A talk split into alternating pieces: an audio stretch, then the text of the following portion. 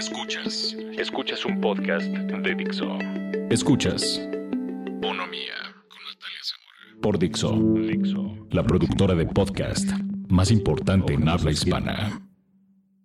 Hola, mi nombre es Nat Zamora y este es el noveno episodio de Bonomía. El otro día estaba platicando con mi mejor amiga de los noviazgos que hemos tenido, de nuestros casi algo, de las veces que nos han roto el corazón y de cómo aunque hayamos cambiado de parejas, al final terminan igual que la relación pasada, cómo se vuelve un ciclo interminable, bla, bla, bla. Y como me encanta contarles mis tragedias, pensé en hablar de esto hoy. Últimamente que he traído esto en la cabeza, he notado varias cosas, empezando con que creo que vivimos en una sociedad que se desvive por el romanticismo y todos tenemos el complejo de idealizar a nuestra futura o actual pareja. Hemos tenido un buen de crushes, existen 10.000 canciones de amor, 700 finales felices que no sabemos de memoria e inconscientemente nos encantaría que nuestra vida terminara así, pero con todo y todo realmente seguimos sin entender qué es amor. Y digo, no está mal porque creo que uno lo define de la forma que lo ha vivido.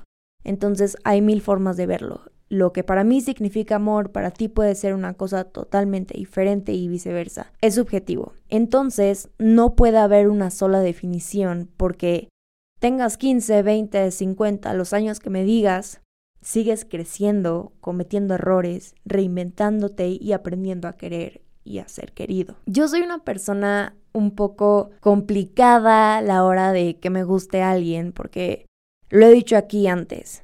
Si hubiera una forma universal de medir si lo que sientes es atracción física o sentimental, todo sería más fácil. Algo que a mí me pasa mucho es que puede que conecte muy bien con una persona, fluya muy bien la plática, me sienta en confianza y solo por eso piense que me gusta. Entonces, no sé si estoy en una amistad muy chingona o esta persona realmente me gusta. La primera vez que me pasó y dije, la cagué, fue en mi último año de secundaria. Éramos tres amigos, como siempre voy a cambiar los nombres. Entonces éramos Pedro, Daniela y yo.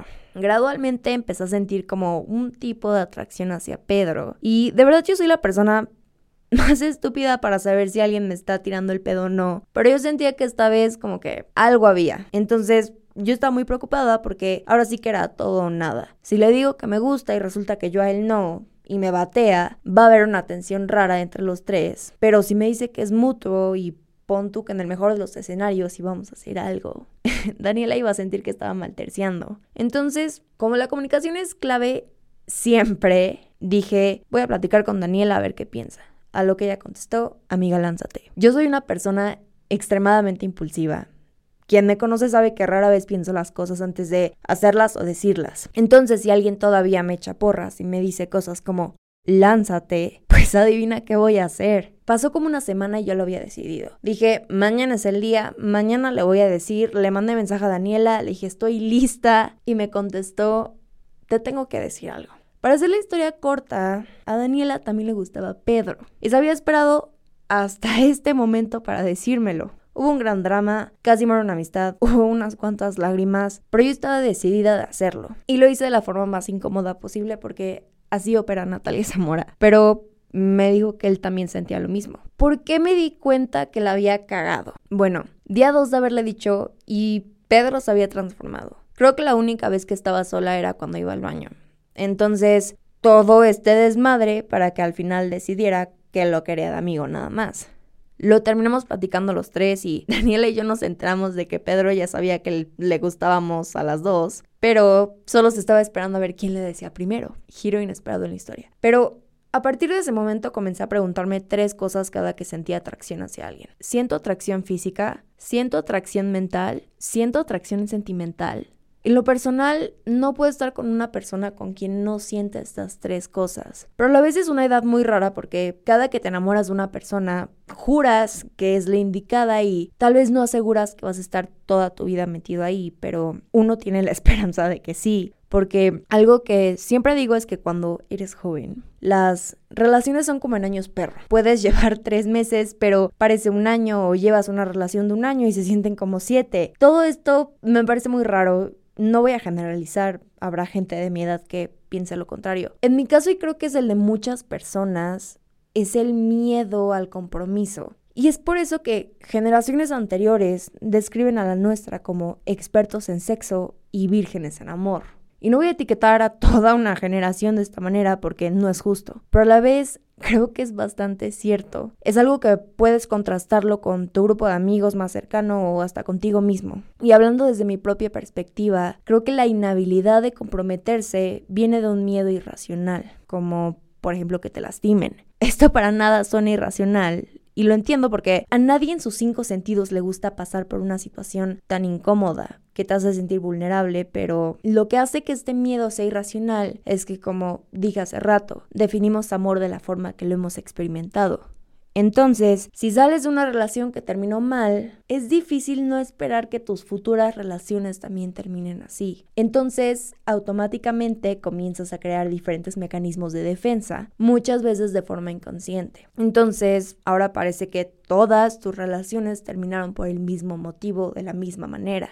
Y no es porque la vida te odia, conspira en tu contra y, nunca lograrás tener una buena relación. Es porque no has entendido que ninguna relación va a ser igual a la otra, porque no te vas a topar con el mismo amor dos veces. Y es que he estado ahí y creo que uno no sabe lo horrible que es que te rompan el corazón hasta que lo vives. Y porque el amor es algo tan espontáneo y no tiene reglas, no todos reaccionamos ni lo vivimos de la misma manera. La primera vez que me rompieron el corazón tenía 16 años. Ahora dilo sin llorar. Esta es la primera persona con la que he sentido las tres conexiones, porque aparte de que muchas veces confundo amistad con atracción, también soy alguien que necesita cierta compatibilidad de personalidad. Aparte de que me gusta estar con alguien que me enseñe más de las cosas que ya me gustan. Y entonces se vuelve un intercambio como, hey, encontré esta canción, creo que te puede gustar, o acabo de leer esto, o hay que ver esta película. Pues yo estaba voladísima porque había encontrado a alguien de mi edad que era así. Fue una relación muy rara, y no me refiero a rara en un mal sentido, más bien, hubo muchos factores que le hicieron complicada para mí y supongo que por eso terminó. Cuando pasó, fue por teléfono.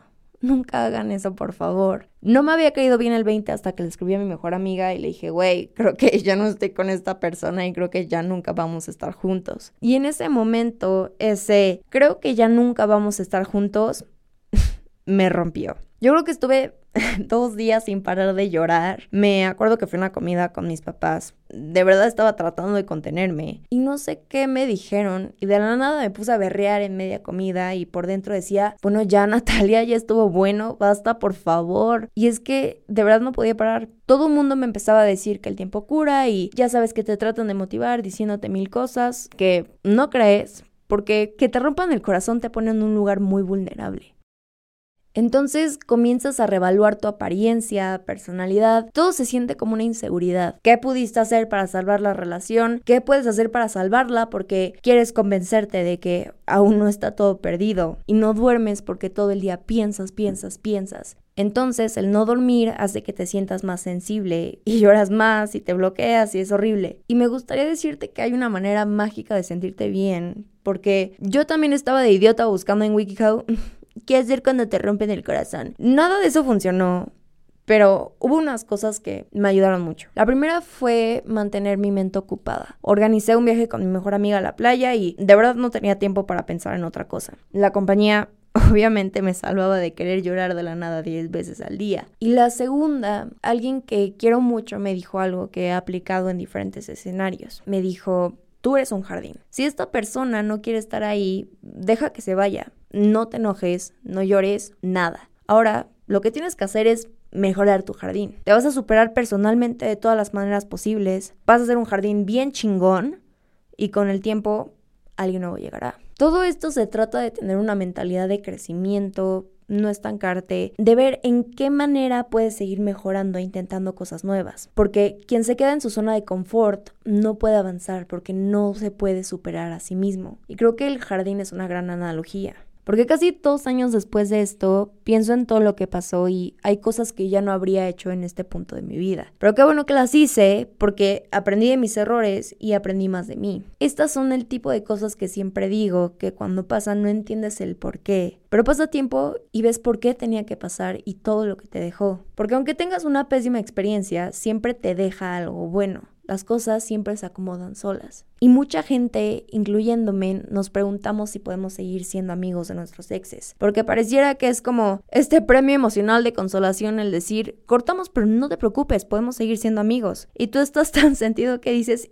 ¿y eso para qué lo quiero o qué? ¿Mucha amistad? Págame la terapia, güey. Y es que también es muy incómodo. No es como que vas a olvidarte de todo lo que pasó y seguir con una amistad normal. Es como un arma de doble filo.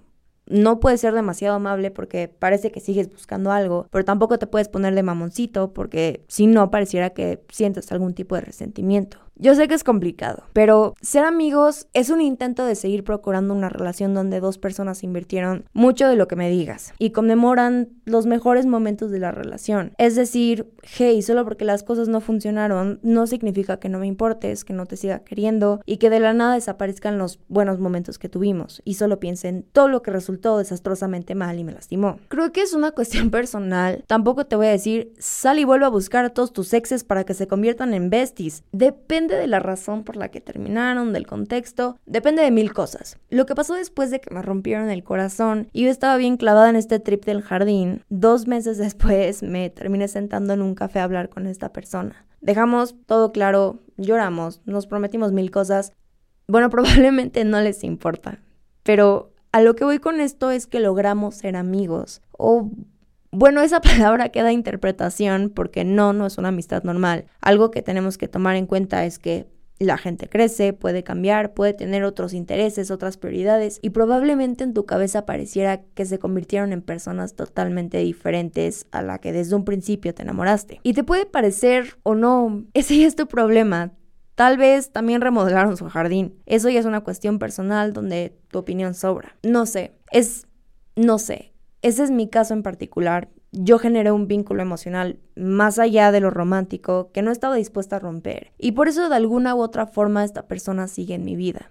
Ahora sí que cada quien sus nalguitas y mientras tú sepas dónde estás parado y observes la situación de forma crítica y no solo de la forma que la quieres ver, creo que está bien. Pero bueno, por último, y por más choteado que esto se pueda escuchar, me gustaría cerrar diciendo que la forma en la que te quieres a ti mismo es como le enseñas al resto a hacerlo. No puedes amar a nadie si no te amas a ti primero. Entonces, antes de estar buscando que el novio, que el freak, que el casi algo, que la relación poliamorosa, conoce lo que te gusta, lo que no, cuáles son tus barreras, qué buscas en una relación etc. Porque si no existe una comunicación contigo mismo, ¿cómo esperas transmitirlo a otra persona y que aparte lo entienda? Las cosas se resuelven platicándolas, no asumiendo, porque nadie es adivino. Y pues nada, pueden encontrarme en Instagram como arroba natsamora y si alguien quiere mandarme su historia o un mensaje, pueden hacerlo a bonomía con doble n arroba gmail.com. Puedes transmitir este podcast en iTunes, Spotify y Dixo.com. Adiós.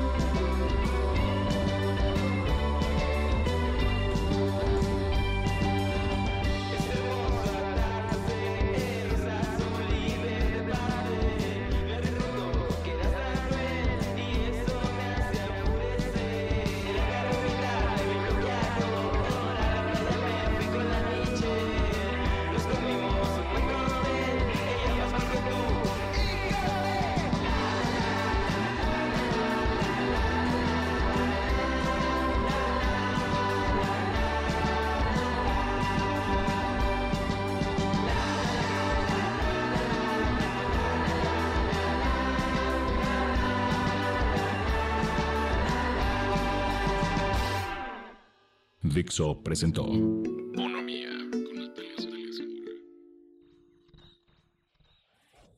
La producción de este podcast corrió a cargo de Pedro Aguirre. Coordinación, Verónica Hernández. Producción general, Dani Sadia.